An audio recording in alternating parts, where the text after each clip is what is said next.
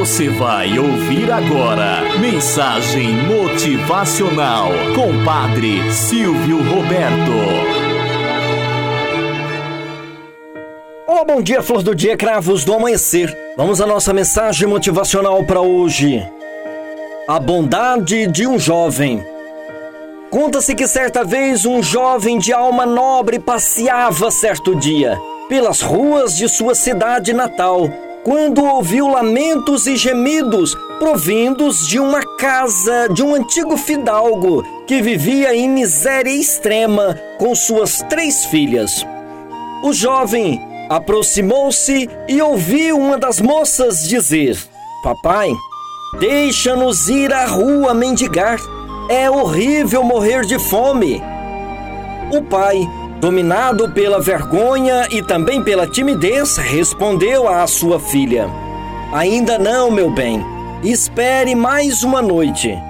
Só esta noite, minha filha, e vou rogar a Deus que nos livre de tão grande desgraça. O jovem correu pressuroso à sua casa.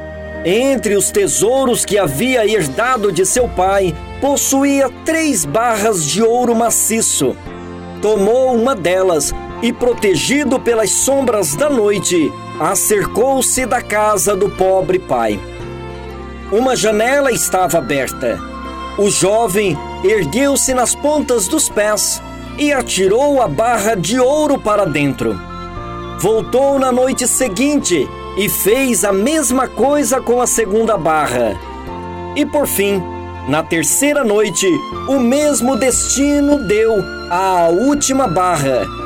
Mas desta vez foi descoberto e o pobre pai, que julgara esse ouro caindo do céu, ajoelhou-se aos pés daquele jovem, que prontamente o ergueu e disse: É só a Deus que deveis render graças, porque foi Ele que me enviou para vos socorrer. Moral da história. Gratidão, amor e ternura não se compra em banco de escola ou universidade.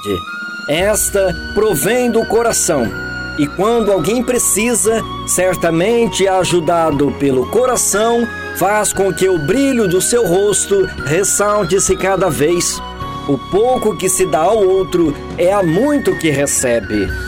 De que vale adquirir grandes riquezas e tesouros fabulosos se você não é capaz de ver a dor e o sofrimento de quem realmente padece? Faça pequenos gestos e este, certamente, aos olhos de Deus, será grande o suficiente e nunca lhe faltará nada. Tenhamos um bom dia na presença de Deus e na presença daqueles que nos querem bem.